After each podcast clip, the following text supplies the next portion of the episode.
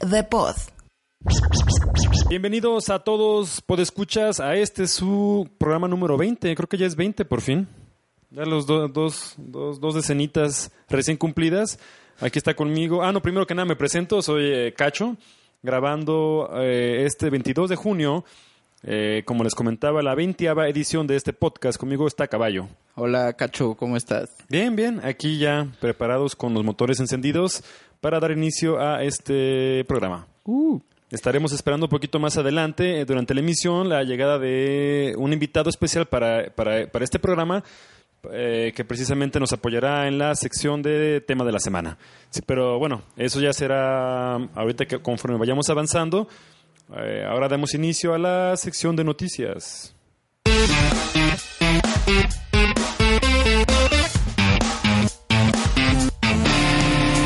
Noticias de la semana.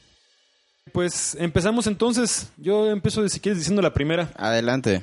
Eh, Res, eh, Res Infinity, el juego este, este remake que salió para PlayStation 2, llega a PlayStation 4 el 13 de octubre. Sin duda alguna se me hace una excelente noticia porque iba a ser de los juegos que iban a tener como compatibilidad directa con, con el VR. Sin embargo, también ya se, ya se, se aclaró la situación. Parece que no va a tener no va a ser necesario, vaya que tengas el PlayStation VR para poder disfrutarlo. Y realmente digo disfrutarlo porque va a estar a 1080p, a 60 cuadros por segundo y masterizado a 7.1 canales. Órale. Sí, el juego es muy bueno. ¿Qué, ya qué- luego- qué género es este juego? Vendría siendo como, es como un shooter on rails, Órale. pero con un apartado, mu- con un aspecto musical que sobresale.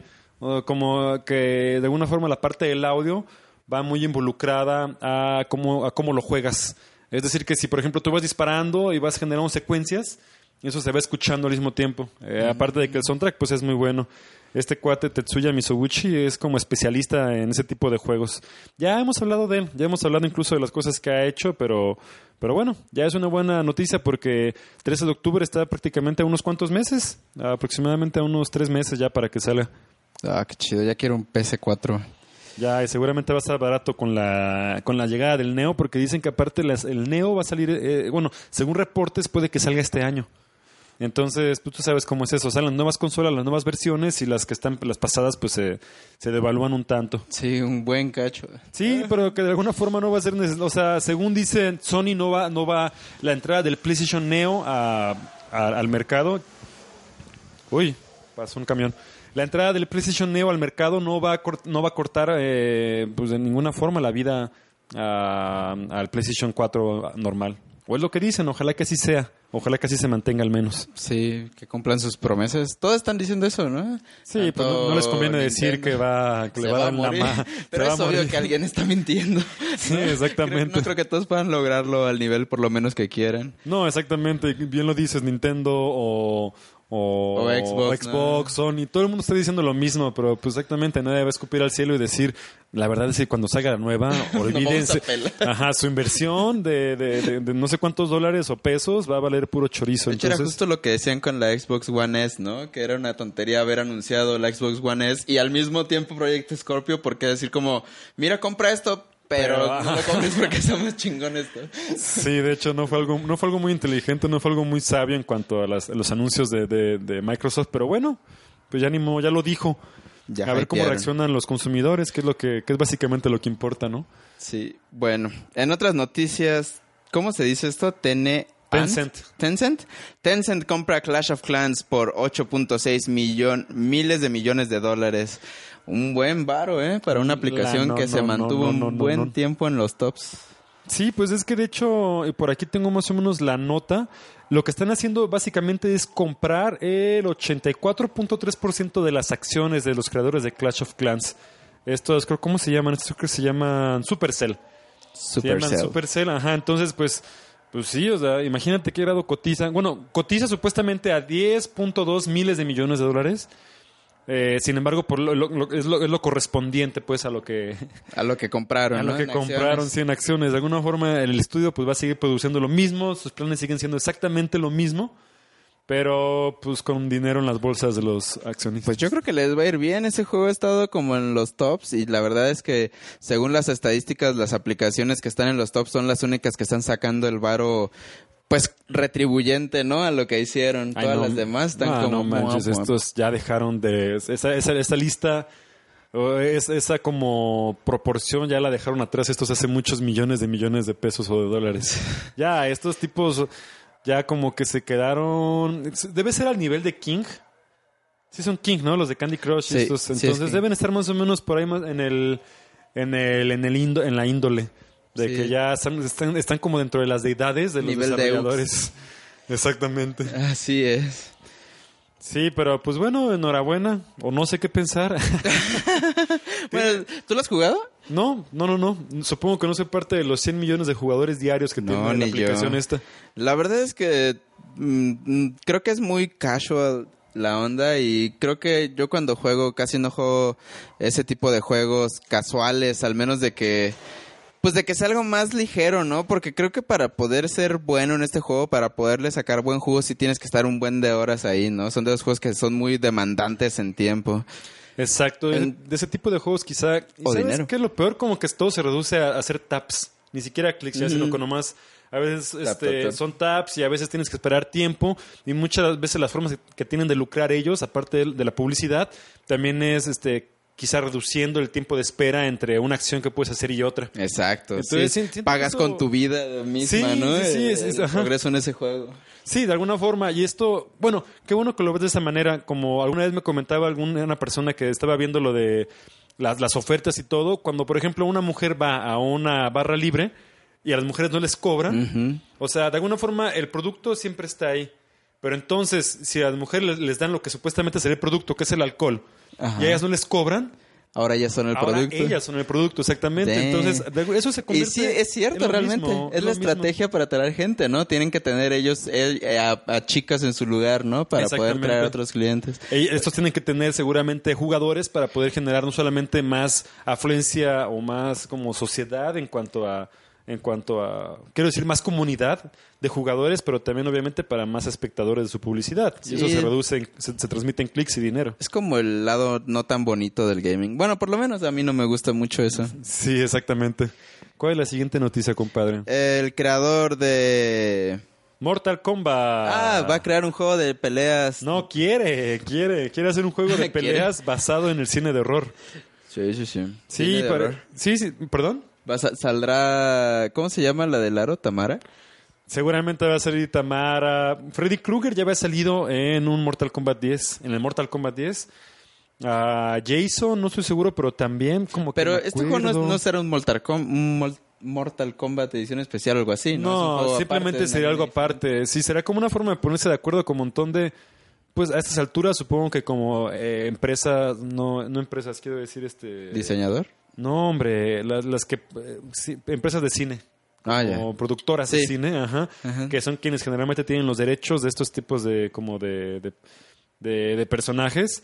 Pero pues podría ser algo muy ambicioso y podría ser algo muy divertido. Seguramente podrían hacerlo y los- les quedará muy bien. Pero pues tiene, tiene realmente en mente, aparte de Freddy, Jason, eh, Leatherface, ah, Xenomorph de, de Alien, por ejemplo. Ah, Entre chido. otros personajes más, parece, parece, parece ser algo... pare- Parece ser algo interesante. El Sí, se podría ser algo bastante divertido y con muchos guiños a las películas. Sí, aparte puede ser exactamente, puede ser como un un tributo, ¿no? Exacto. Eso podría ser algo muy interesante. Un monumento. Un monumento muy bien hecho y aparte algo que seguramente mucha gente ha, ha, este, ha soñado. Que de casualidad tuviste la película de Freddy contra Jason. Oh, no. Más bien dirás las películas, ¿no? Son un montón. ¿Hubo varias? Sí, creo De- como tres. El, el crossover de estos dos. Sí, como dos o tres, no, ¿no? neta, órale. Sí. O sea que no se sacaron el mole lo suficiente en la primera, como que Ya son, ya se quieren. ándale, ya fueron amigos, enemigos, otra vez amigos, otra vez Ajá, enemigos. Exacto. Sí, pero bueno, puede ser algo bastante divertido. Sí, de hecho, sí, sí, sí, va a estar algo muy interesante. Me- gustaría ver eso, fíjate. No soy para nada un seguidor como de la franquicia de, ¿De Mortal de Kombat? Mortal Kombat. La, la dejé de seguir hace mucho tiempo. Yo creo que desde el 3 que salió para, para Super Nintendo. El 1 y el 3 los jugué, con, los, los jugué bastante. Pero ya, ahí me quedé. A mí lo que nunca logró engancharme fue eso de los fatalities. Eran bastante complejos para mi edad.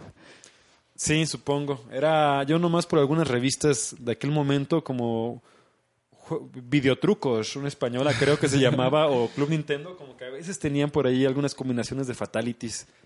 ¿Cómo lo sacaba la gente antes? ¿Venían en alguna guía?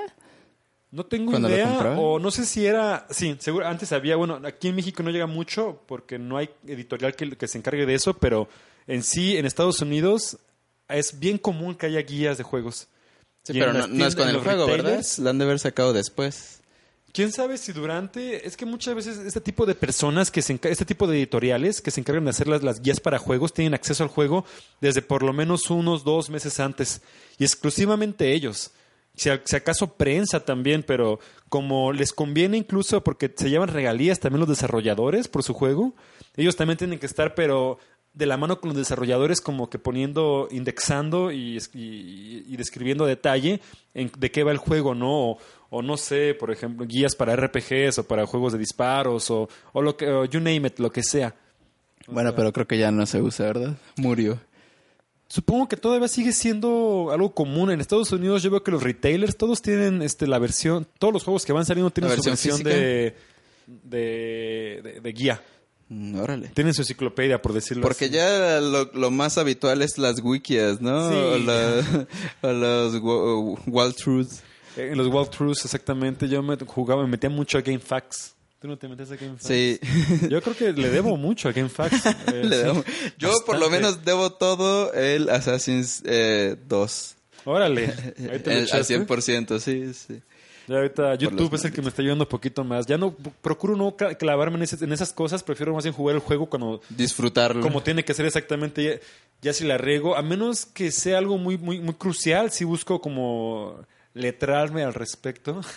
Pero si no, este, ni modo, órale, así como viene. Porque si no andar viendo todo ese tipo de cosas como que disminuye La- Eh, el y- flow. Y luego los spoilers, ¿no? Eh, y eso, es- eso es lo peor, sí, ¿no? Y porque te pueden spoiler tanto la historia principal del juego como los ge- Easter eggs, ¿no? Así como, Exactamente. Ay, checa esto, ya, ya, como que- Sí, eh, tienes exactamente. Entonces creo que principalmente por eso fue que me alejé de eso de, de andar viendo. Haces bien. No por mi ímpetu purista de acabar los juegos por mis Al propias manos. Nel, ni madres.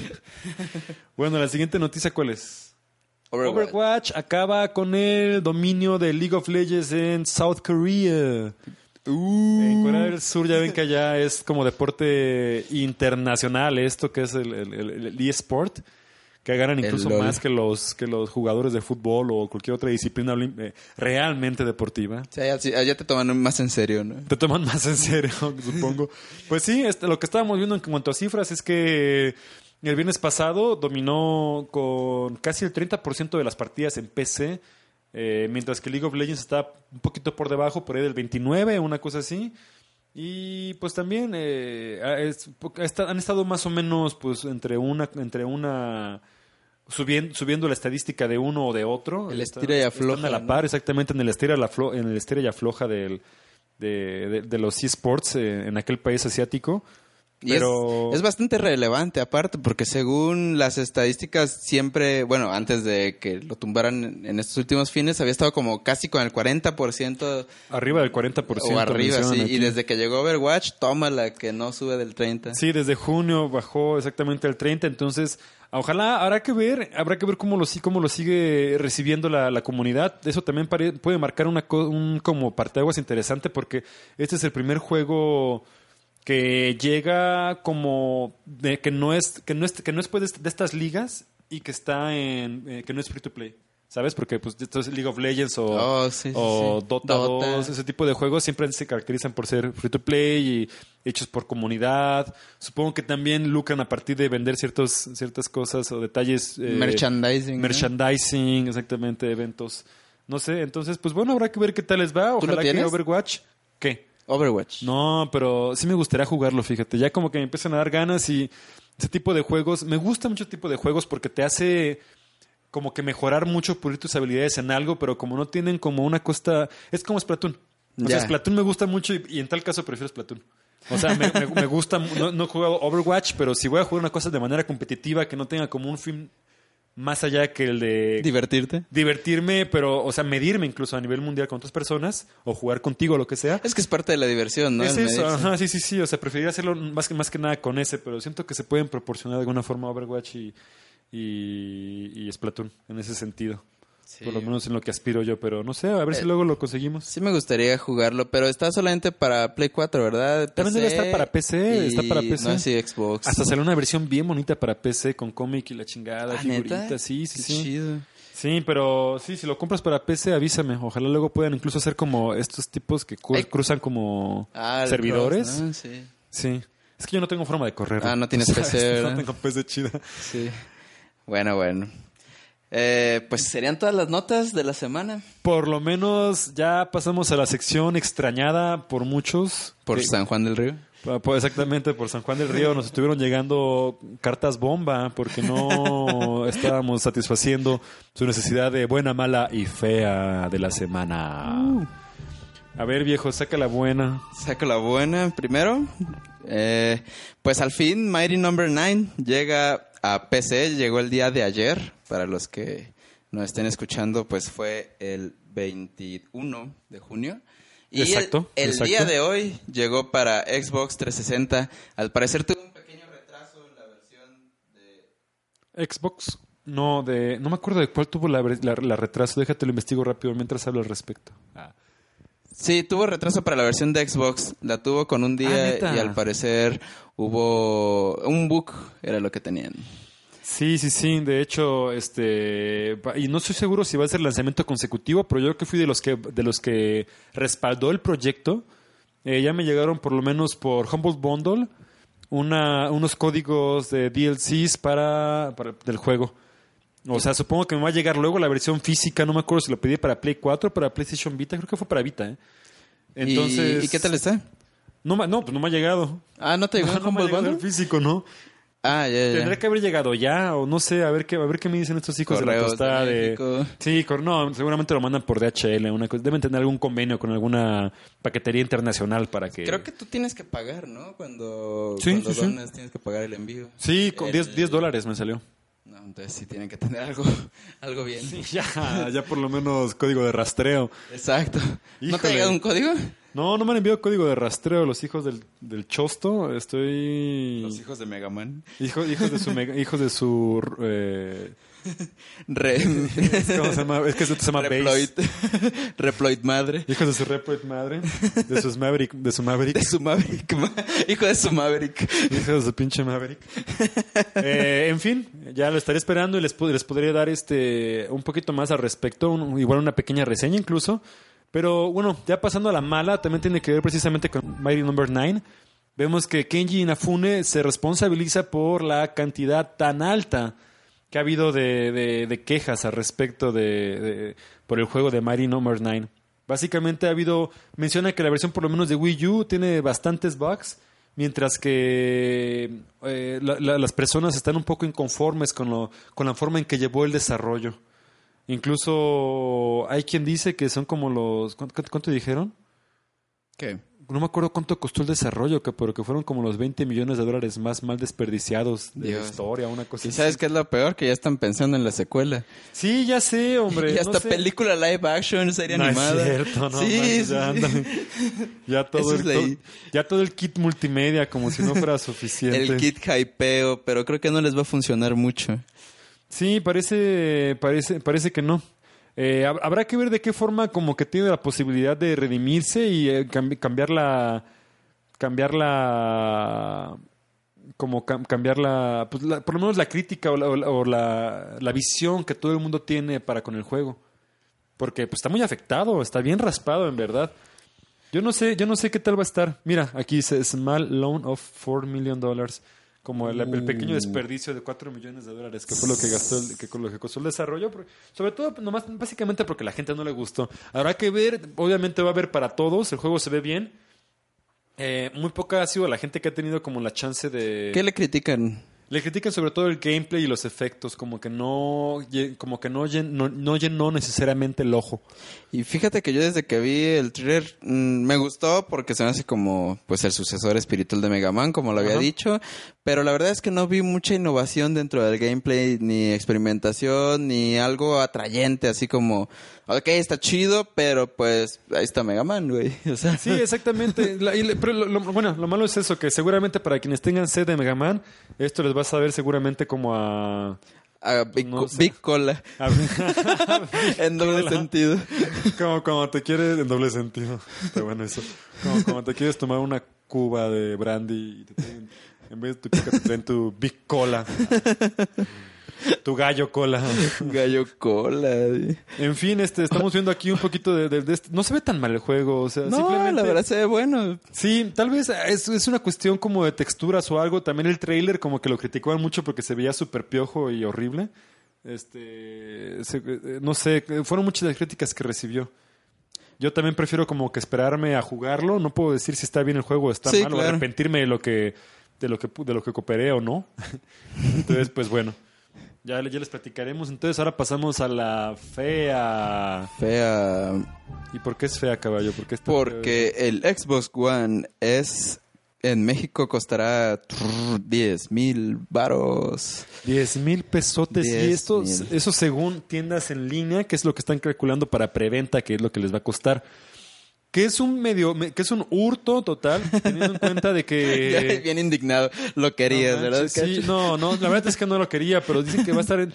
Es que parece Está que muy hay dos, dos caro. versiones. Eh, va a empezar desde 299, que va a ser la de 500 gigas, 200... 200 o 2000? 349 ¿A dólares? dólares, ajá, que va a ser la de dos tera- la de un terabyte y 200 y 399 dólares que va a ser la de la de la de mm, Más 32. ya no la de dos, dijiste. dos teras Dos teras. ajá va a ser la de dos teras la de cu- 399 dólares al parecer es lo que están diciendo Y luego dicen que el dólar no nos afecta. pero dicen que el dólar no nos Qué afecta putazo para, los- para los gamers. el desdoble del dólar El desdoble. Literalmente. Total que dicen que la versión que va a estar, por lo menos la que está anunciada en el sitio, es la, la de 500 gigas. Órale. Entonces le están subiendo bastante. Le están o sea, no, ni siquiera la de precio. dos teras y ya cuesta 10 mil. Sí, exactamente. Dios. O sea que la de dos teras, ¿qué? ¿Unos 12, 13, 14? No manches, no tengo idea. Eso, es, eso es- nos parece fea la noticia porque es- son cosas que empiezan a estipular porque parece que va a ser hasta noviembre, ¿no sabes? ¿Octubre? Eh, agosto, creo. pasada. ¿Agosto? Sí. Órale. Sí, creo que ya está. No manches, en dos meses. vuelta, Algo así. sí, Vámonos, órale, pues luego, luego. Este, habrá que ver qué tal, realmente ya es como que momento para que los, los retailers se pongan a ver eso. Pero, pero pues bueno, se me hace algo muy... Realmente el precio en el que llegan las consolas en México es una, se me hace un robo. sí. Se me hace un Siempre. robo que, Desde ejemplo- que éramos chicos, ¿verdad? No, pero viejo, el Play 4 eh, costó 12 mil pesos eh, empezando aquí eh, en, ese, en ese tipo de, de- de tiendas. Ahora sí que de entrada. Game Planet, ese tipo de cositas, eh, así empezaba, empezaba co- cost- cost- empezó costando eso. No, perdón, el Play 3, me acuerdo bien. ¿El Hace, Sí, 2006, Por- 2007. pues el 4 también estaba más o menos cuando entró a eso, ¿no? 12 o hasta más. Sí, yo creo que sí, tal vez los 10, como, sí, exactamente. Pero, pues no sé, se me hace muy, se me hace una forma muy altanera y, y- y avariciosa, Prepotente, ¿no? prepotente, abusiva, con, con dolo. Con dolo.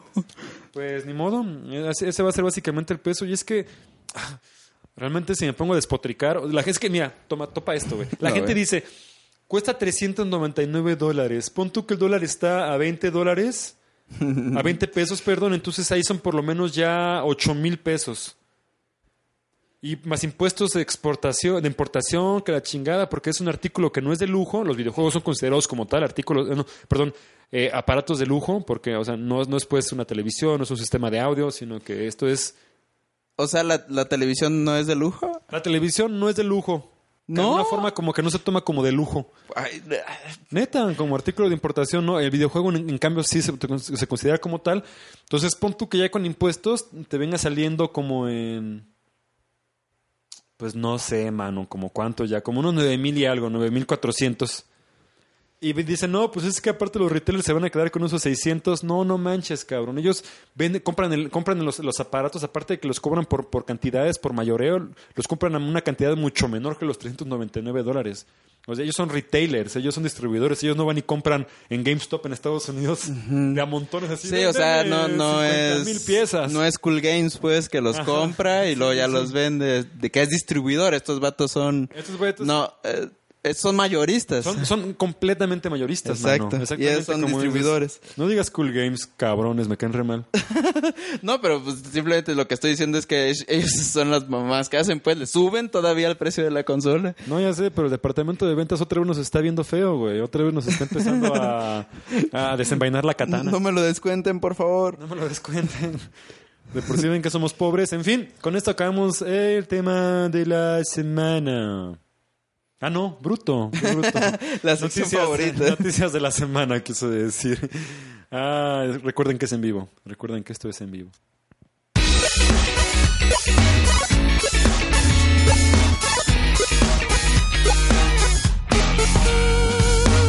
Geek Spotlight. Bienvenidos entonces a Geek Spotlight. Una sección, una sección, fíjate que nos, que no, la gente que escucha el podcast nos dice que les gusta, les gusta mucho esta sección. Es la carne en la hamburguesa, ¿no? Está en medio y está sabrosa. Está grasosa. Sí, yo más bien siento que sería la catsup.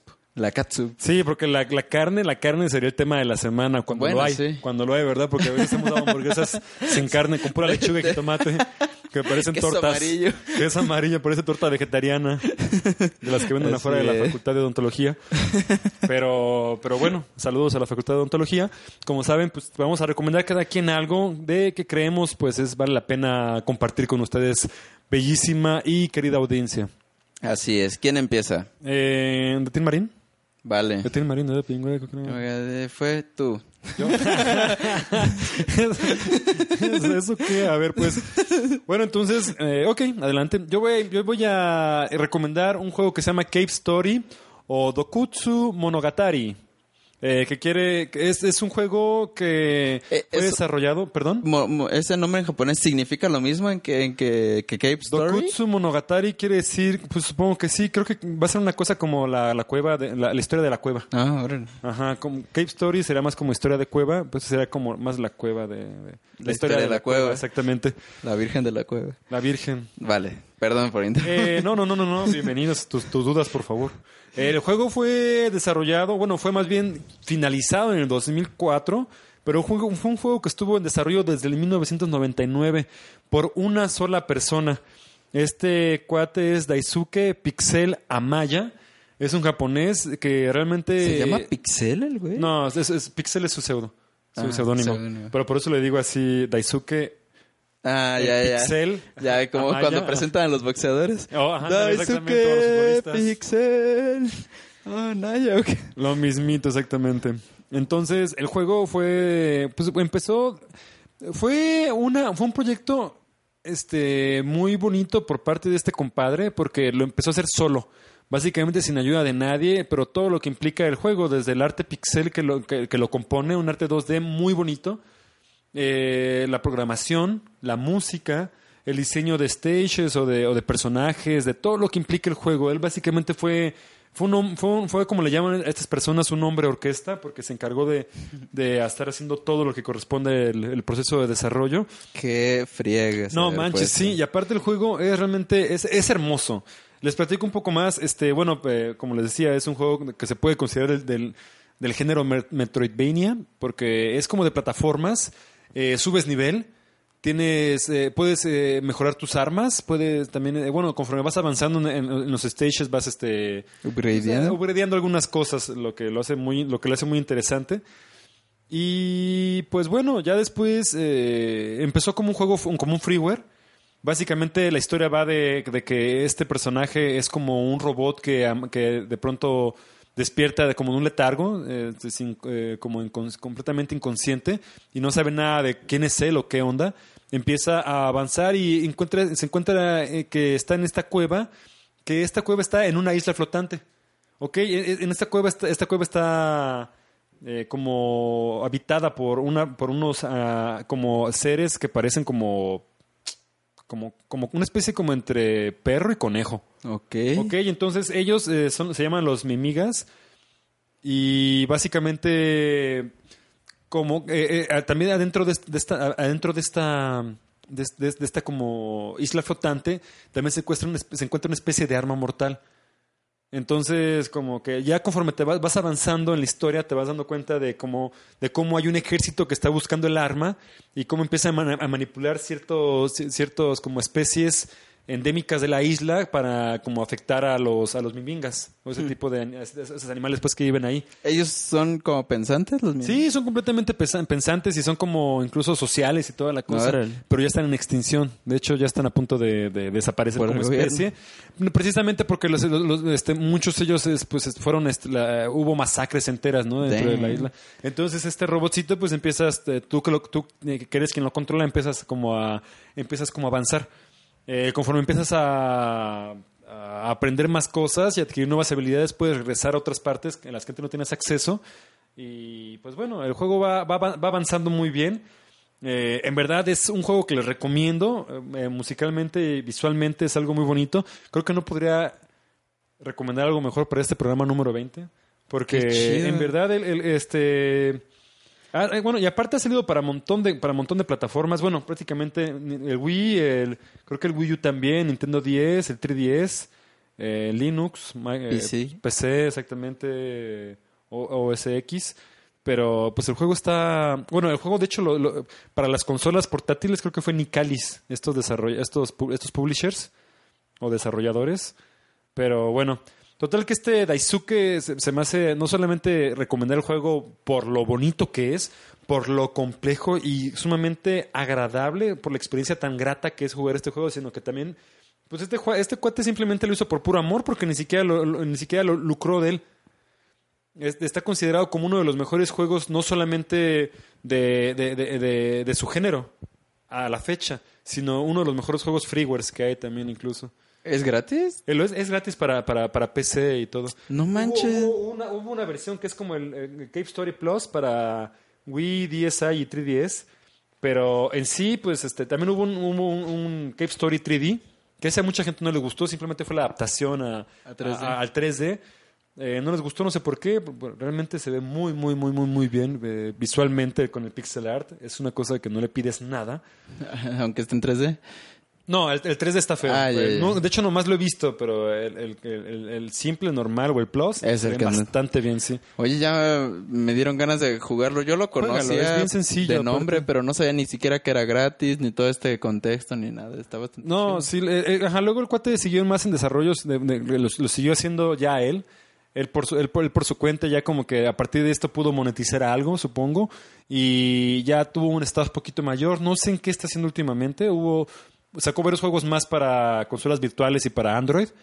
Un par más, si bien recuerdo, pero, pero pues ya no les, ya le perdí un poco la pista. Sin embargo, pues este juego me parece como una carta realmente de amor a todos los juegos como de exploración, de disparos, como, po- de- o como puede ser, o medio futuristas, como puede ser Metroid.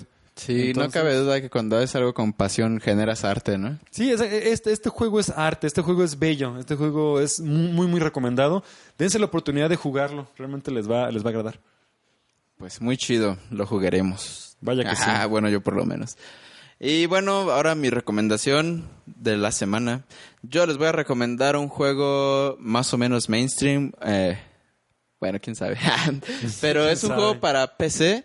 Se llama Civilization. Y muchos de ustedes lo deben de recordar tal vez de la infancia. Porque es un juego muy viejito que ha tenido muchas secuelas y ha sido la inspiración de muchos juegos. El primero salió en el 91 eh, y el creador es un desarrollador de juegos muy famoso que se llama Sid Meier.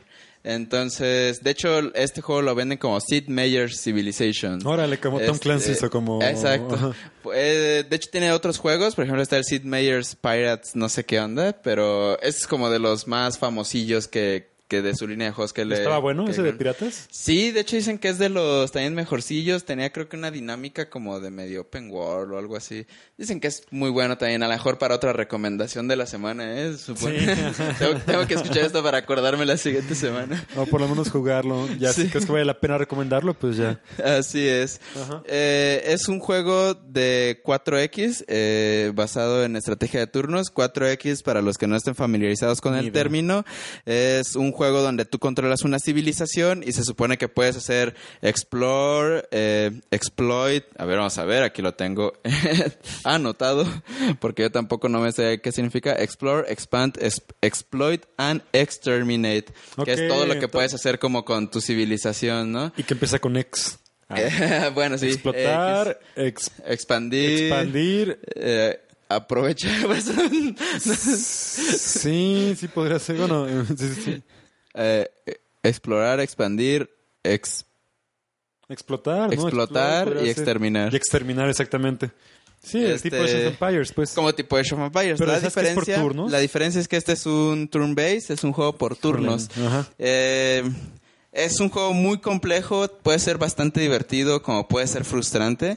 Creo que es para una audiencia muy en específico. Si te gustan este tipo de juegos, pues debes de jugarlo, la verdad, porque aparte de ser uno de los atalayas en este tipo de juegos, pues eh, sí es como muy gratificante a cierto nivel, ¿no? Es como una buena partida de ajedrez en la que estás como pensando en una estrategia, ¿no? Constantemente. ¿Qué desventajas tiene? Que lamentablemente tiene una curva de aprendizaje pues muy pronunciada, ¿no? Entras y casi no sabes qué está pasando. Tienes que jugar unas dos partidas como de una hora cada uno hasta que ya te sientas cómodo más o menos con lo que hay y aún así no conoces todas las estrategias y cosas que existen dentro del juego.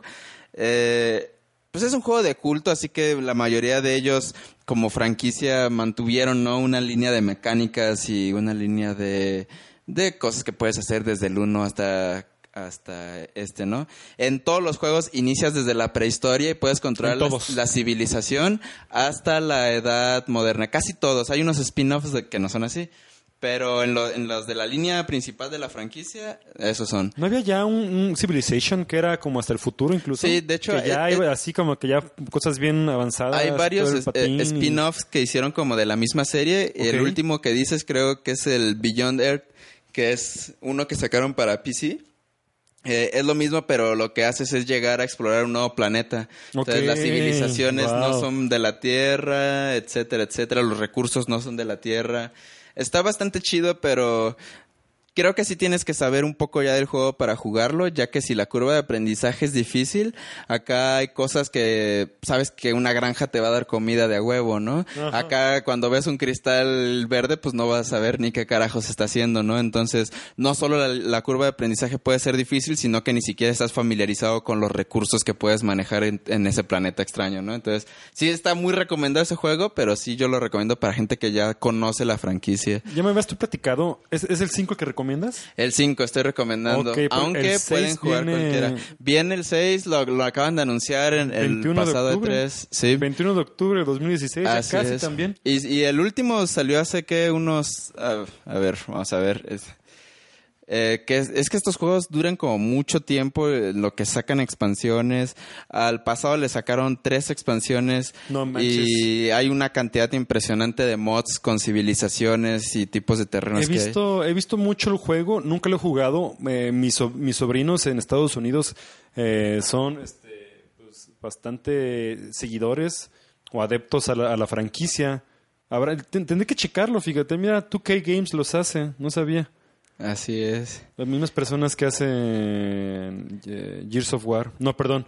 Eh, eh, Borderlands. Sí. Las tierras de la frontera. las tierras de la frontera. las tierras de la frontera, Civilization. Pero bueno, les recomiendo el 5.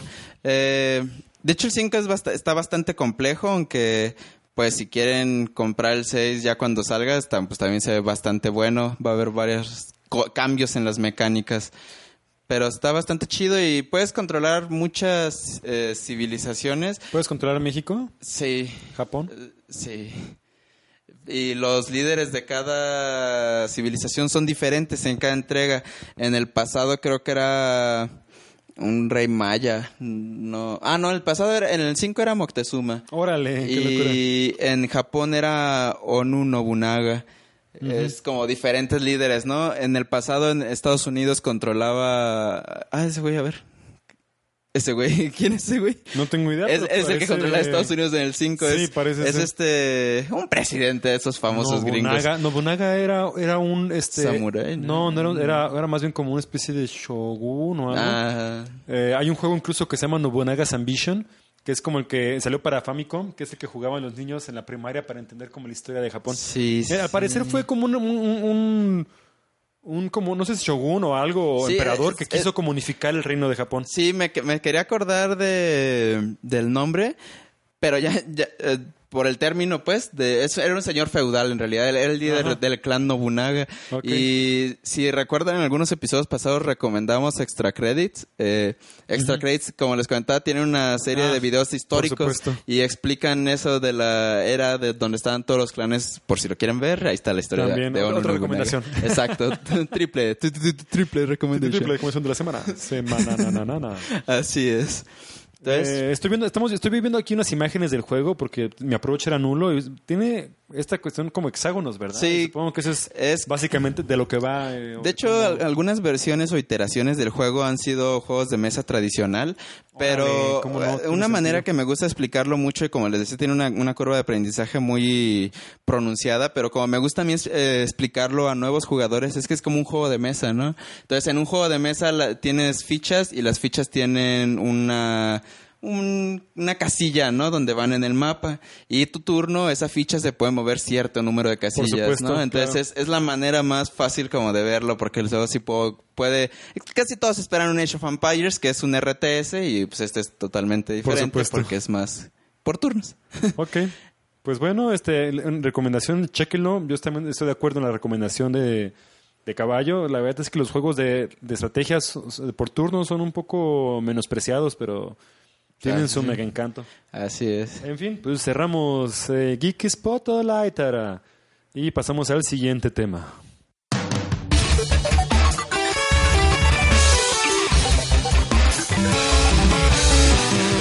Tema de la semana.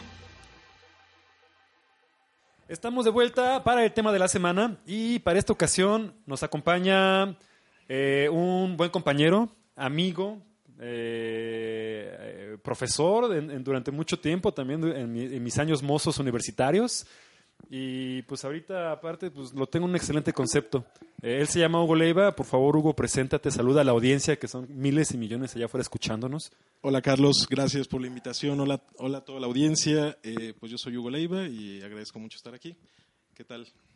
Vientos, vientos. Nos interesaba que vinieras a este, a este programa, sobre todo esta sección, porque eh, sabemos que tienes eh, mucha experiencia, sobre todo, como, como comentaba, en la parte académica, eh, abordando temas como el cine, eh, los videojuegos, géneros incluso un poquito más precisos. Y ahorita queríamos que habláramos del, del terror, el terror en los juegos, teniendo en cuenta que la próxima semana tienes ya una plática programada para en la Universidad de Morelia. Eh, sí, precisamente una conferencia que tiene este tema. eh, se llama El cine de terror y sus posibilidades. El próximo miércoles a las 10, ahí en la Universidad de Morelia, ciertamente. eh, quien guste acompañarnos. Y pues sí, este es uno de mis temas, digamos, que me resultan de, de más interés en lo personal, siendo pues un fan del género en el cine y pues también los videojuegos, precisamente la razón por la cual platicaremos al respecto. Pero sí creo que más allá del gusto personal y de la cuestión de que el, el terror pues este, sea también un género popular, creo que nos puede abrir la reflexión hacia otras cosas este, también interesantes en el ámbito general pues de las expectativas y posibilidades que hay en los videojuegos, en el cine, en los nuevos medios, ¿no? Por supuesto. Discutir las experiencias estéticas propiamente lúdicas y cuáles posibilidades hay a partir de ciertas este, pues categorías ¿no? que, que se puedan este, producir en el, en el usuario. El terror es una experiencia de las más potentes, ¿no? No necesariamente placentera, naturalmente, pero hablando del terror en el arte siempre ha sido pues una categoría estética que se emparenta con lo sublime, ¿no? Esta idea este, tan importante en el siglo XVIII, que también va a ser este, fundamental, sobre todo en el romanticismo, principios del siglo XIX.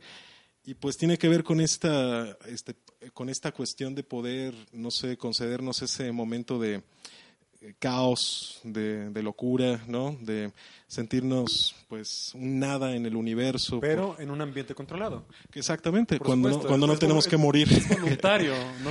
O de alguna forma uno no quiere estar ahí. Exactamente. No, no, ver, película de Sí. terror se pondría peor todavía. Eso ya sería. Poder contemplar el tigre exactamente cuando te va a saltar, pero tener una barrera invisible que hace que no te coma, ¿no? Algo que puede ser muy comparable es como cuando le echamos la salsa picosa a los taquitos, ¿no? Sabes que te va a picar, te va a arder, pero le echas como por gusto, ¿no? Ese gusto a saborear, ese sabor que es este sentimiento del terror, ¿no? ¿Eso que hablas será también un proceso catártico?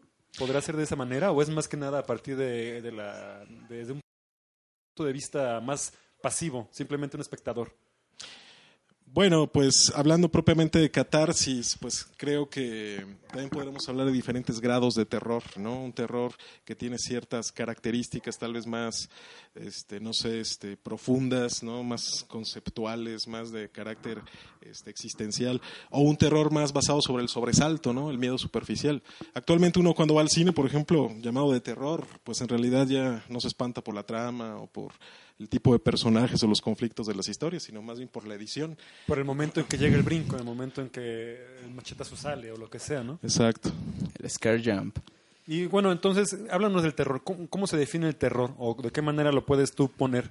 ¿De qué manera lo propones? Precisamente recordando esta idea de lo sublime, creo que el terror es ante todo pues una un sentimiento de inquietud, de indefensión ante lo que no puedo controlar, a lo que desconozco. Por supuesto. Entonces, el verdadero, o el terror más profundo, no, no el verdadero terror, porque insisto, hay muchos tipos de terror, pero yo creo que el terror más profundo es, es ese miedo a lo que no se conoce, tantas veces hemos escuchado esto, miedo a lo desconocido. pero es- eh, justo, sí, sí, sí. Y, y esto, a fin de cuentas, pues nos lleva a, a saber que pues estamos solos en el universo, que estamos totalmente Vulnerables. Baratos. De alguna forma. Exactamente. Y esto creo que, como dices tú, en un ambiente controlado, pues es una emoción potente que, que pues también se, se gusta de experimentar. Sí, ¿no? Debe ser muy, muy característico de este género es- esas explosiones de... como ¿Cómo se le llama esto cuando te asusta un perro? ¿Adrenalina? Adrenalina, exactamente. Eh, invariablemente eh, la- terminas este, generando en tu cuerpo eso, y, pero, pero todo está como siempre ent- ent- ent- dentro de este espacio, ¿no? En el que, en el que estamos siempre, siempre a salvo y pues también tenemos una postura... ta- También, bueno, hablando del cine en particular, estamos viendo y únicamente pues este siempre, y cuando el- el- el- hay los elementos necesarios para continuar como la parte de, la, de la profundidad de la historia o sea puede ser un- puede ser una, experiencia que, que va que va en, que va en crecimiento Ajá. Bueno, yo ahora que hacemos la conexión del terror con el miedo, ¿no? El miedo a lo desconocido, creo que podríamos hablar fundamentalmente de dos tipos de miedo. el miedo hacia algo, o sea, un miedo transitivo, miedo a las arañas, miedo a los fantasmas, miedo a los demonios, o el miedo en sí, el miedo puro, el miedo por el miedo, ¿no? Que también este, creo que puede entenderse como ese sentimiento eh, profundo que realmente creo que es incluso insondable y que nos priva de total, de toda racionalidad y todo control, todo sentido de, Ah, ya, de sí. poder dominar ¿no? lo que tenemos. Entonces, miedo hacia algo este, o un miedo hacia, hacia nada, ¿no? ¿Cuántas veces hemos experimentado la, la, la situación tal vez en la que más jóvenes entrábamos a una casa embrujada y había alguien particularmente sensible que de repente decía, es que no sé, aquí hay algo, hay una mala vibra, ¿no? y de repente iba perdiendo cada vez más la lucidez hasta que de plano ya no sabía qué le temía, pero temía. Y ese era justamente el punto, ¿no? El, el sentimiento más puro, porque no nos arroja pues a la nada, totalmente indefensos.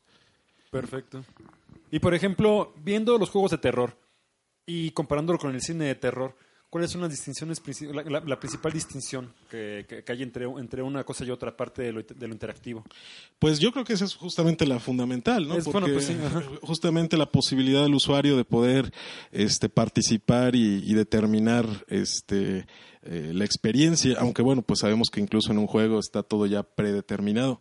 No sería, Claro, no, pero- no- no sería interesante, por ejemplo, en un ambiente de realidad virtual, este, reconstruir una experiencia no basada en una narrativa, en una historia, sino precisamente algo que nos quitara esa este, sensación de realidad que conocemos y nos pusiera en un mundo donde nada tiene sentido, donde todo este, es caótico. Creo que ahí viviríamos de manera polisensorial y, totalmente integral, interactivamente, pues una experiencia verdaderamente escalofriante. Exactamente, lo que dices, el miedo a, lo que no, a lo que no se conoce, que es tan humano, a fin de cuentas, porque ya a partir de que, de que hay algo que no, ya inmediatamente le- le buscamos como una forma, algo en lo que encaje.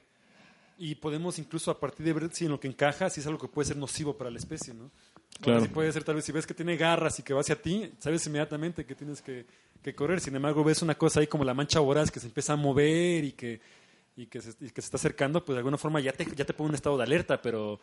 Ahora, ahora, por ejemplo, pensando ya en la experiencia del videojuego de terror, ¿no? Respecto a la película, pues uno, no sé, ahorita ya hablaremos de juegos en particular, ¿no? Pero de una vez ya citando alguno, no sé quién no ha jugado Outlast y pues este, en medio de la persecución del loco que trae detrás, pues no se siente ahí mismo, ¿no? Presente, e incluso hasta puedes llegar a tirar el control, eh, claro. presa de la desesperación y de la sorpresa y el frenesí que te exige escapar de, de la situación de muerte, ¿no? Ajá. Eso pues no lo sientes tan profundamente en la sala de cine. Igual cierras los ojos, brincas, abrazas a tu compañero, compañera, pero a fin de cuentas este, sabes que está ahí, ahí enfrente, ¿no? Lo ves, lo ves de manera pasiva. Pues te digo que lo acabas de decir tú, creo que la principal diferencia es la interactividad que nos lleva hacia una experiencia más vívida, más pues profunda, ¿no? Y de misma manera, pues puede ser también que aumente todos los aspectos del mismo juego de terror, ¿no? El- hablaban hace rato de pueden generar un, un sentimiento de empoderamiento al haber superado un terror, ¿no? Un miedo, ¿no? Al haber enfrentado Sí. tus miedos tú directamente. Creo que eso también se intensifica Órale, pues en sí. el juego a diferencia de la película, ¿no? Porque tú fuiste capaz de ponerte enfrente, ¿no? De, de tal cosa de tal reto Sí. de, de terror, ¿no? De tus terrores. Y- e incluso se puede morir en el juego, ¿no? Y se puede, uno, pues cuando ve que ya le están dando con el arma, ¿no? El monstruo que te persigue, pues, eh, eh, digo, no digo que sientas el dolor, pues, pero ahí como que de alguna manera te, te, te ensimismas, ¿no? En la Por situación. supuesto, es tu personaje, es tu, Ajá, tu representación, claro. tu avatar, por decir algo, en, en este en este universo virtual de terror, entonces lo que lo que quieres y porque sabes que así tiene que ser es buscar su bien. Sí. No vas a decir déjale corro al tipo de las tijeras o déjale corro al zombie porque, porque para- seguramente así gano. Al contrario, ¿no? Como claro. que sabes que lo, lo- lo interesante es sobrevivir. Y esto que mencionas estará muy padre. Imagínense entonces un universo virtual donde no hubiera quizá como quizá algo tienen también los videojuegos es que igual que um, men- en menor sentido que las películas es quizá que ya está la trama no ya hay una trama marcada Claro. que, que va Una trama y esto. una iconografía también muy establecida. por Sí, supuesto un lenguaje visual. Sí, todo, sí, sí, claro, sí. exacto. entonces qué tal por ejemplo uno donde hubiera varios tipos distintos tipos de terror o que hubiera quizá que no hubiera como un guion que fuera quizá más como un mundo abierto que no tuviera como que apegarse a un guion sabes Estaría chido. Sí, hay no, que fueran hay un juego de terror que, que salió hace un año o dos, no me acuerdo cómo se llama, no sé si ustedes lo recuerden, donde tenías que alumbrar con la luz del celular. Y lo ¿No es Alan Wake? ¿No es? No, No, ¿verdad? eh, porque acá tenías lámparas. Ah, sí, claro. Y Ah. este era, era como de exploración. Algo interesante que tenía ese juego es que, eh, bueno, lo malo es que solamente abordaba terror de scare jumps, o sea, solamente era, uy, ya, no te asustaste. Pero algo chido que tenía eso era que eh, no estaban predefinidos dónde te iban a asustar y decían que iba a haber manera de que con los de Twitch, con, en, en interacción con los de Twitch, los de Twitch a través del, del chat podían generar estos scare jumps, ¿no? Y asustar al que estuviera jugando de, de cierta manera. Más que no recuerdo cómo se llama, se llama algo así como de light o no sé. Pero es muy característico eso, del celular lo traen todo. todo el Sí, juego. sí, sí, por Pero supuesto. sí, sí, eso es como un apenas la primera pedrada del experimento, ¿no? Pero así como dices, estaría chido a lo mejor un juego donde la trama se genere, ¿no? No solamente los scare jumps, ¿no? Sino, exactamente, sino que el sino terror que- se, nazca ahí, ¿no? Que tal vez invariablemente puede ser que mueras. Tal vez siempre vas a morir. Pero habrá que ver hasta qué punto puedes, puedes tú llevar este, este, este, este sobrevivir. Y contra qué, con- contra qué, qué te persigue o qué es lo que tienes que evitar que pase o no sé. Sí, de alguna manera partir tal vez de un conflicto, ¿no? Como las historias, ahora sí que en general. Sí, ándale, sí, eso, eso, eso de cajón. Pero no ser tal vez tan explícito, pues no sé, es ahí donde está el chiste, ¿no? Idear algo que pudiera ser interesante en este aspecto. Algo que pero- atmosféricamente te dé ya entender un contexto, ¿sabes? ¿no? Algo que ya sepas que por lo menos estás en un lugar sumamente hostil para ti. Para ti. Por ejemplo, ya entrando también ya en ciertos detalles, ¿no? Hablando también de cine, no sé, una de mis películas favoritas, tal vez mi película favorita de terror, A ver. es El Resplandor de Stanley Kubrick. Ajá. Y pues bueno, quien, a quien le guste el cine de Kubrick, pues no- sabrá que, este, o notará que pues sí también tiene un lenguaje cinematográfico muy propio que, que independientemente que de la película no sea de terror, nos llena de inquietud, ¿no? Porque es una mirada al mundo extrañante, una mirada ambigua, Te, te sientes an- incómodo, ¿no? anómala. Un poco... sea una sociedad totalitarista futurista, sea la jungla en Vietnam, sea este, este, ¿cómo se llama? Pues el siglo XVIII, a fin de cuentas, sea cual sea el escenario, pues de la película de Kubrick siempre nos llena de ese, de esa inquietud, ¿no? De esa no sé, esa atmósfera rara. Entonces, este, en El Resplandor, pues una buena historia, con, una, con un este, ambiente este, solitario, que es el Hotel Overlook, ¿no? Muy buena interpretación, aparte, por parte de, pues, básicamente todos. Las actuaciones también muy buenas, pero digamos que la situación en sí, antes de entrar en el pormenor de la historia, ya es de por sí, este, ahora sí que tétrica, ¿no? Tétrica, por supuesto. ¿Por qué? Porque vemos, por ejemplo, un, este, un hotel que está totalmente vacío, Isolado. Ajá. desolado, que pues no, sé, no es como debería lucir un hotel. Un hotel, pues por definición debe estar lleno de gente, es un lugar público, grande, para albergar Muchísimas personas. habitaciones, casi todas ocupadas generalmente, Ajá. servicios, iluminación. Sí, sí, sí. El staff, ¿no? Por todos Está- lados. Exacto. Exacto, la- el bullicio y aparte pues también la sensación de, de aislamiento y de, y de barrera respecto al exterior, ¿no? Pues esta capa de nieve, de, de- de element- de este, ¿cómo se llama? De esta atmósfera blanca que, que, que impide pues entrar o salir. El Hasta la comunicación por radio, ¿no? Sí, sí, esa- total aislamiento. total, digamos, lejanía. Y esto pues también metaforizado por el, el laberinto, ¿no? Un laberinto que tienen ahí este, con unos arbustos. Sí, eso.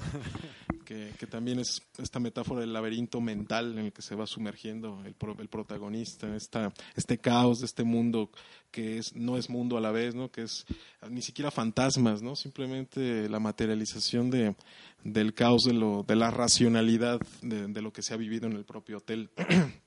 Cosas que pasaron y no todas buenas, como dice el, Sí, el por cocinero.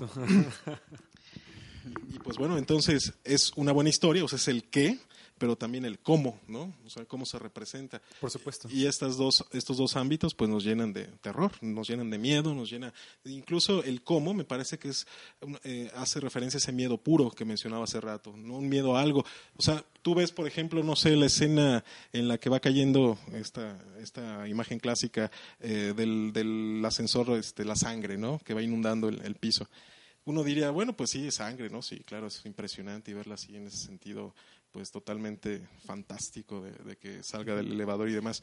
Pero ya el hecho de que la cámara esté posicionada en ese punto de vista, la composición que se logra a partir de las líneas del ascensor y del pasillo y demás, ya de por sí, independientemente de lo que sea la imagen, ya de por sí pues nos llena de esa inquietud. Entonces, apa- y aparte la imagen de sangre que sale de un Claro. ascensor, Sí, ya eso. pues esa es justamente para mí una, una buena combinación a ambos niveles. Está en parte de lo que dicen que logra muy bien, por ejemplo, los juegos de Bioshock, ¿no? Que aunque no sí. son gen- eh, a veces considerados eh, plenamente de terror como su género, Para mí sí, ¿eh? sección, pero tienen una excelente narrativa del terror, de, de Una- estar en esta ciudad sumergida totalmente. Ambien- una ambientación maravillosa. Ajá, exacto. No solamente sumergida en, La el música. agua, sino en el caos. La, música, sí, sí, exacto. sí. El personaje este, el Big, ¿cómo se Big llama? Daddy. Los Big Daddies. esos Y, y todavía inmediatamente lo- como que- los logs, ¿no? Que Los splicer ahí también, todos tétricos. Los splicers. Sí, pues en sí, es este, es- son buenos ejemplos esos. ¿Qué, qué otro, por ejemplo, eh, hablando de historia, ¿qué, como de, de- de- qué juegos de terror hay o cuáles fueron los primeros juegos de terror de los que se puede, de los que podríamos o que recordemos aquí los que estamos presentes? Pues Ya, porque antes incluso en la, en la computadora, con, con- con los, con los requerimientos, con, las capacidades gráficas que tenían, que eran muy limitadas, en ese momento ya había cosas que podían estremecer mucho, incluso ya novelas, eh, juegos, ¿cómo se llaman? Aventuras de texto, lo que le llamaban así. Sí. Ya había de terror, que eran muy, este, eran de exploración principalmente, pero eran muy conocidas esas, eran muy comunes. no, no vale también como juego de terror esta in- semi-inteligencia artificial que hicieron como para que le preguntaras, no recuerdo el nombre, pero era un juego de, de dos en el que tú metías con una pregunta y te respondía algo, ¿no? Era como medio Ouija, medio Charlie Charlie en la Ah, pero que tú podías triquear el juego. Da- Decían, sí, que voy a Sí, bueno. Entraría como un juego de terror, eso. Pe- pero que en los 80, o sea, en los inicios, Sí. más o menos. Sí, porque este, por ejemplo, me acuerdo de haber visto un video de, de un juego que se llama Drácula, precisamente de, de texto, aventura, simplemente de poner, si sí, vea- es como los de, sí, elige Por tu propia aventura, Claro, ¿no? claro, sí, sí, sí, Ah, sí. este, Versión digital. Ajá, claro. Y, y, pues, este, pues que finales de los 70 más bien, ¿no? Principios de los 80 es cuando se dieron esos juegos. Y este que mencionas, este, eh, Caballo, pues sería precisamente también la, este, ¿cómo se llama? La, la, una de las plataformas que, que, que también pues después tendría cierto éxito, incluso hasta actualmente con estas leyendas urbanas de Suri o... De Suri nunca he escuchado. Digo, eso. Suri, ¿cómo se llama este, esta secretaría del iPhone? Ah, Siri, Siri, Siri. Siri, Siri, Siri. O, como, Esa es la hija de Tom Cruise, ¿no? o como el, ¿cómo se llama esta inteligencia artificial coreana? Que hace poco estuvo, estuvieron sacando muchos screenshots de que le mandaban y que decía, yo sé que estás con tu prima y que voy a ir a- contigo. Y eso también era como, que en realidad es una inteligencia artificial, pues alimentada con miles de frases de gente que, Claro. que hace eso, ¿no? También puede Órale, ser. sí, Pero, sí, sí. eh, ¿eso ustedes lo consideran terror? Tal vez terror involuntario. Terror involuntario. o sea, porque a fin de cuentas el usuario se sumerge por propia voluntad, ¿no? Creer que hay algo sobrenatural en eso que le está respondiendo. Pues que es la misma razón por la cual la Ouija pues también causa esa, tal vez esa emoción en la Es gente. ¿no? ominoso, ¿no? Es así como que de pronto, ah, por muy escéptico que sea, siempre está el, el- el- el no querer experimentar con eso, ¿no? No tentar No ese vaya a tipo ser. de cosas. Ajá. A veces también pasa igual con los juegos, dices, bueno, es un juego de toda la cosa y no pasa nada y, y lo juego. Pero yo por lo menos le tengo más miedo a los juegos que a las películas. Hace, de hace ya un tiempo las películas como que me, me per- perdí por completo el encanto del terror en el cine. Sí, lamentablemente ya pues al no, Ya haber, no- no hay innovación porque No hay innovación. justamente ya no es miedo a lo desconocido porque ya conoces la fórmula, ya conoces la trama, ya conoces el lenguaje cinematográfico, el jump Bueno, que, scare. que- que- que un Ya. susto, de todas maneras, un susto es un, un susto siempre, siempre, Siempre asusta. siempre pega. el Sí, susto, no, pero es sí, un, sí. es un miedo superficial, un miedo Claro. precisamente que pasa de inmediato y que ya también está calculado, ¿no? Ah, ya sé, ya sé que cada 5 o 10 minutos. Ya hay cierta también expectativa, Así ¿no? es. Ya vienes como, ah, viene, viene. Entonces es todo un reto, creo que hacer cine de terror que verdaderamente sea de terror y creo que en el arte en general es un reto, ¿no? Pero siempre se cataloga un género menor, este, como, como algo este, que, que no está bien hecho, Menos valorado quizá, ¿no? Sí, sí, sí. Este, siendo que pues, fíjate, o sea, produce una de las experiencias estéticas más Subestimado. potentes. Ajá. Sí, de hecho. Y aparte, fíjate, es el reto doble de que al, al haber ya fórmulas muy establecidas y muy repetitivas, está el doble compromiso de tener que cambiar eso, pues, ¿no? Y proponer nuevas cosas, este, inventar nuevos escenarios, nuevas tramas, nuevos Bueno. conflictos, nuevos La personajes. literatura tiene, ese- tiene ese reto, la, la- la- la- el cine, los videojuegos, Pero, la televisión, cualquier, pero, cualquier pero cosa. creo que otros géneros sí se reinventan de manera interesante, ¿no? Por ejemplo, uno de mis géneros favoritos, el noir en el cine. O sea, este género de detectives, de tramas de bajas pasiones, de traiciones, de crimen, de Sin espionaje. City. Exacto. Pues vemos que pues el digamos noir tradicional de los 40, 50, pues sí tenía sus personajes, iconografías, tramas y demás. Y respetando esa esencia, este vemos que actualmente pues también hay películas noir que tal vez tengan otras características formales, pero que igual este incorporan nuevas cosas que, que, que, que se digamos incorporan bien a la tradición del género, ¿no? En cambio, pues en el ámbito del terror le seguimos seguimos proponiendo fantasmas como hace 120 años, ¿no? Como estuviéramos en el siglo XIX, sudarios, ¿no? Que, que flotan, demonios, muertos que regresan. Salve Poe, culpas. incluso hasta incluso hasta asesinos seriales, pues ya que el destripador del siglo XIX también, ¿no? o sea, Sí, de hecho. el terror psicológico, ¿qué se podría hacer? Yo creo que la última cosa tal vez más innovadora pues fue Lovecraft, ¿no? Con este horror Claro. cósmico que le dio pie pues a esta Material, ¿no? Real. Yo, no, yo no vi con la referencia. Sí, el horror cósmico de Lovecraft, de ya no pensar en un terror sobrenatural, sino En un dios que existe de manera real, extraterrestre, milenario, que un día nos Ah, puede ¿neta? destruir a todos. o dentro de la tierra, ¿no? Ah, ok, lo que Exacto. mencionaban de este cuate de Cthulhu. Ajá, sí, exacto. exacto, los mitos del Tulu. Ok, ok, ok, ok. Sí, ¿no? Y, y, pues no sé, Sí, y también parte de lo que eh, se ha, por lo menos eh, se habla mucho acerca del medio de los videojuegos, que parte de lo que se ha ido perdiendo, sobre todo en el medio, pues, es que las limitaciones técnicas del hardware antes eran como una excusa para generar esta desinformación al, al que lo está jugando, ¿no? Un claro ejemplo es la neblina de Silent Hill, ¿no? Eh, antes eso era un, resolvían el problema técnico de tener un open world de toda la ciudad, porque pues, solamente está ren- rende- rendereando unos metros adelante. Ver, Pero al mismo tiempo pues genera un ambiente de vulnerabilidad porque no sabes ni quién te está viendo de dónde, ¿no? Y de Claro. repente ves que de la neblina sale un torso caminando, pues sí te saca... y a toda velocidad. y parte de lo que puede ser o haya contribuido con que los juegos de terror, pues, eh, pues no, no hayan bajado de calidad, pero si no ya no hay tanta experimentación, es que ya no hay esas limitantes de, de hardware como tal, ¿no? Ya el monstruo lo vemos en Full HD, 60 Hz, 4K, ¿no? O algo así.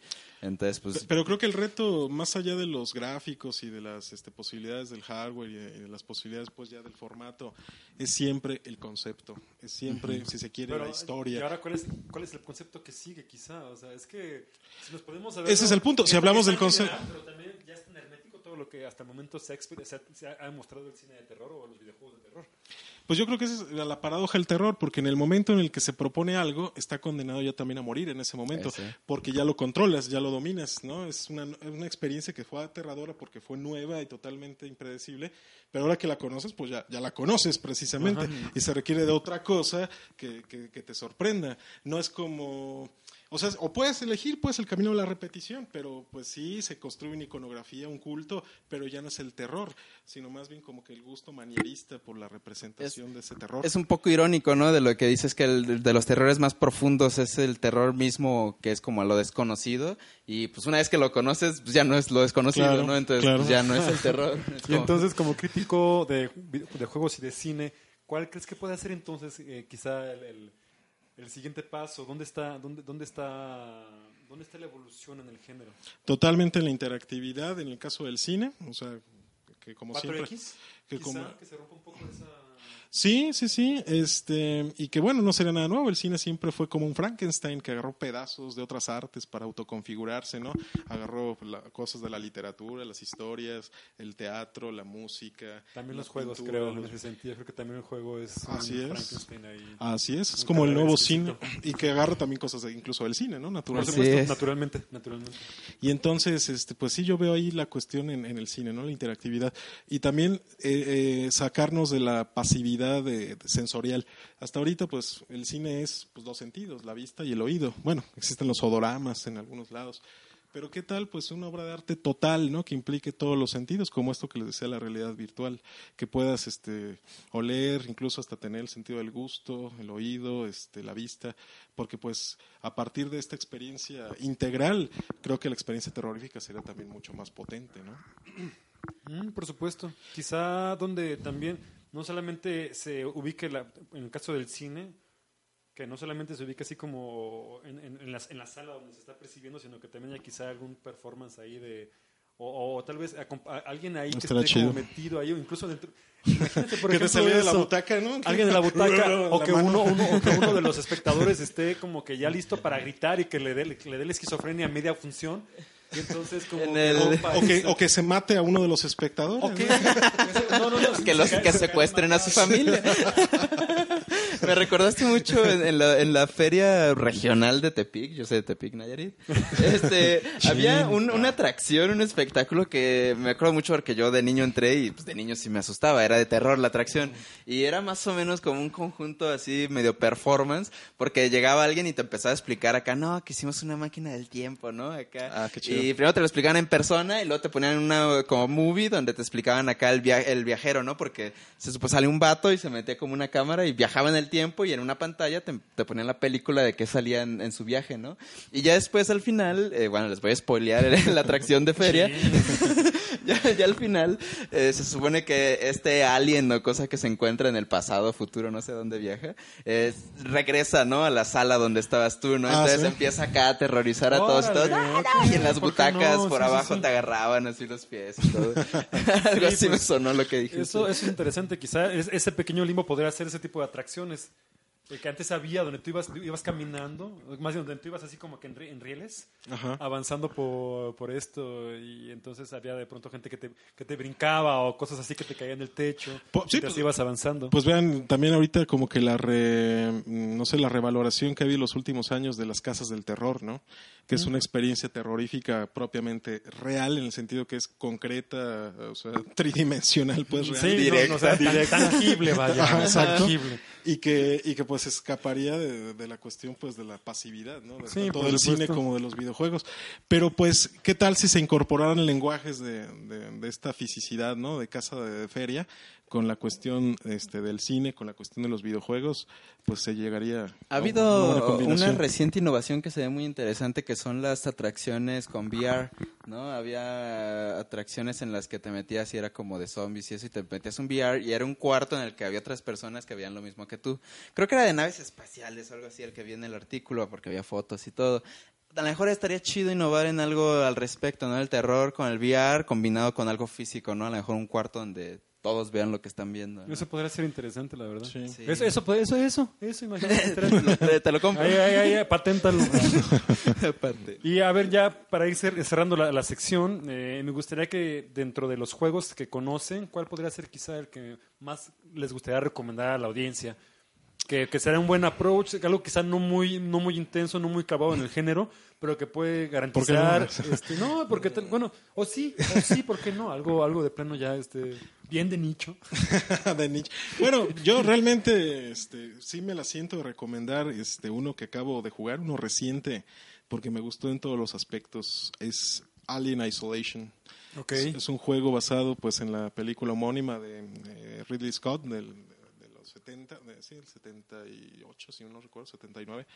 Y pues bueno, es una, es una secuela de la historia de Alien 1, porque después hay otras secuelas de las películas, pero ahí es una secuela propiamente de la 1.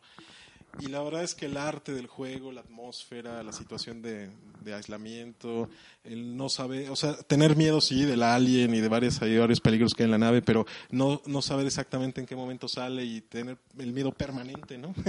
Porque no sabes en qué momento te cae el, el alien que, que, te cae y ya es, o sea, bueno, comedia finita a fin de cuentas, porque no te puedes zafar. No, pues sí. Entonces, sí es algo muy muy drástico. Eh, Y, el arte y todo me parece muy muy bueno. Este, la historia, no sé, los momentos pico del juego, lo recomendaría ampliamente. ¿eh? De, lo, de lo mejor que he jugado. pena. Eh, algunas personas lo, lo criticaron porque decían que la inteligencia artificial del alien luego no estaba muy buena y que te- a veces te pasaba muy cerca y no te veía o cosas de ese tipo. Tú que lo Pues no jugaste. fue, no fue mi yo- caso, ¿No? porque yo No, no, precisamente, según yo no me movía y según yo no, no, no hacía ruido y de todas maneras me escuchaba y me caía. Claro, alien. más bien, más bien lo que lo que creo que pasa es que precisamente llegas a un punto en el que ya dominas el miedo y creo que cuando pasa es cuando se impone tal vez más el sentido gamer, el sentido de que ya De habilidad. Exacto. De y ya, y sabes cómo moverte, cuántos metros calcular respecto a que te veo o no. factor importante. Pero si te concedes, si eres cómplice del juego en un sentido más ingenuo, en un sentido más Hay que ceder. Exactamente. claro, claro. Exactamente. Sí, es lo mismo, es lo, es lo mismo que cuando uno en una casa del terror. Yo me acuerdo que una vez cuando era chico me metí a una casa y llegó un momento en el que estaba aterrado.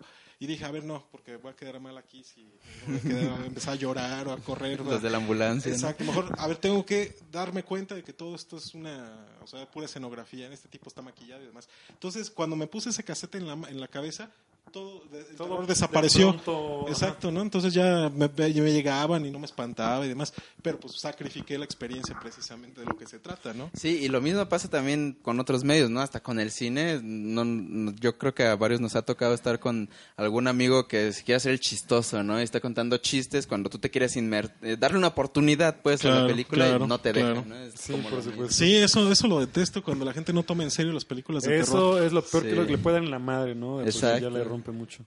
Así como, güey, pues si no te quieres asustar, no ves de terror, güey, ¿no? No es Sí. para ti, mano. No, es para Exacto. ti, no te forces. Pues bueno, este, entonces ya concluimos eh, el tema de la semana. Nos pareció algo muy interesante. Ojalá podamos tenerte más seguido aquí hablando de temas Claro que sí, Carlos, muchas gracias por la invitación. geeks, divertidos, series, cine, todo eso. Este lugar es un foro abierto y aquí estos eternos micrófonos. Ah, muchas gracias, Carlos, muchas gracias, caballo. Pues yo estoy aquí a la orden cuando, cuando quieran. De hecho, como tradición, tenemos que, al fin, para cerrar este tema, metemos eh, un, eh, un tema musical. Entonces, si tienes en la mente algún tema musical que quisieras de algún juego de terror o de película, o no de terror necesariamente, tal vez puede ser, metemos generalmente hasta eh, temas de videojuegos viejitos. o no De sé. hecho, sí tendría una, una ¿cómo se llama? Este, un pedido, así. Pues igual ahorita no, no le digas porque es como sorpresa. es Ah, como muy bien, sorpresa muy que bien. la gente lo escuche. Entonces, va, cortamos. Ahorita nos vemos y disfruten el tema.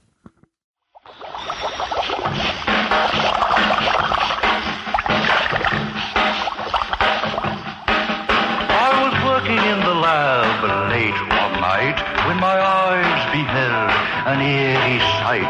For my monster from his slab began to rise, and suddenly to my surprise. He did the mash, He did the monster the monster mash.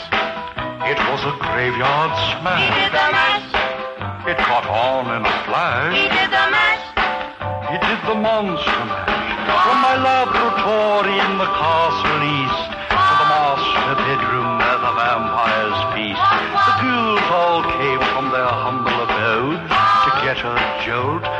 my electro. They did the mash, They did the monster mash. the monster mash.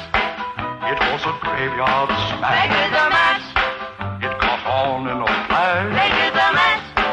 They did the monster mash. The zombies were having fun. In a shoot, The party had just begun. in a shoot, The guests included Wolfman, Dracula, and his son. The scene was rocking, all oh, were digging the sound. Igor on chains, backed by his baying hound. The coffin bangers were about to arrive with their vocal group, the Crypt Kicker Five. They played the mash, They played the Monster the Mash. monster mash. It was a graveyard smash. They played the mash, It caught on in a flash. they played the mash. They played the monster mash. Oh, Out from his coffin, Drax's voice did ring. Seemed he was troubled by just one thing. Opened the lid and shook his fist and said, Whatever happened to my Transylvania twist? It's now the mash, It's now the monster mash. the monster mash. And it's a graveyard smash. It's Now the mash, It's caught on in a flash. now the mash. It's now the monster mash. Now cool. Drax a part of the band, and my monster mash is the hit of the land. For you, the living, this mash was meant to. When you get to my door, tell them Boris sent you. Muy bien, pues ese fue el tema de The Monster Smash. Así es. Puré de monstruos. Puré de monstruos. Yo conocía la versión, les comentaba, la versión mexicana de, de Los Tacapulco. Y ni siquiera es un Tacapulco. Alguien más en los años, seguramente 60, 70, que hacen como este rock swing que había. Mm. En su momento, según yo, la retomaban. Pero esta versión ya por referencia de Los Simpsons. Yo nomás lo ubico de ahí. Pero es muy buena. Ah, Hugo, pues una vez más muchísimas gracias por haber estado Gracias, aquí. Muchas gracias. gustazo. Gracias, Tienes aquí oye, los gracias, micrófonos Carlos. abiertos si quieres enojarte, despotricar, este, cultivar a la gente. Adelante, siempre. Echar el comercial, que al cabo los de los de contaduría ya no. Sí, no, los, los de, los de ventas ya nos odian por andar diciendo marcas como Coca-Cola, este, Universidad de Morelia. Entonces, el miércoles, próximo miércoles, ¿qué día? Ah, el- es que 29 me parece, el próximo miércoles. 29 a las próximo 10 de la mañana. A las 10, ajá. Vayan, queridos eh, auditorio de Morelia, de Michoacán, de, todo, de cualquier parte de México, cultívense un poco, entiendan lo hermoso que puede ser el cine de terror. Y ahí va a estar aparte, si ven a Hugo, salúdenlo. Denle un abrazo y una nalgada. Bu- Bueno, ok. Y se llevaron un pin. Se llamaban un pin de, de, de, de De Pix the Pixelpod. Pod. Pues bueno, una vez más, gracias a todos, caballo. Mil gracias. Gracias, Cacho. Gracias, gracias. Bye, los queremos auditorio. Cuídense mucho. Besos. Bye.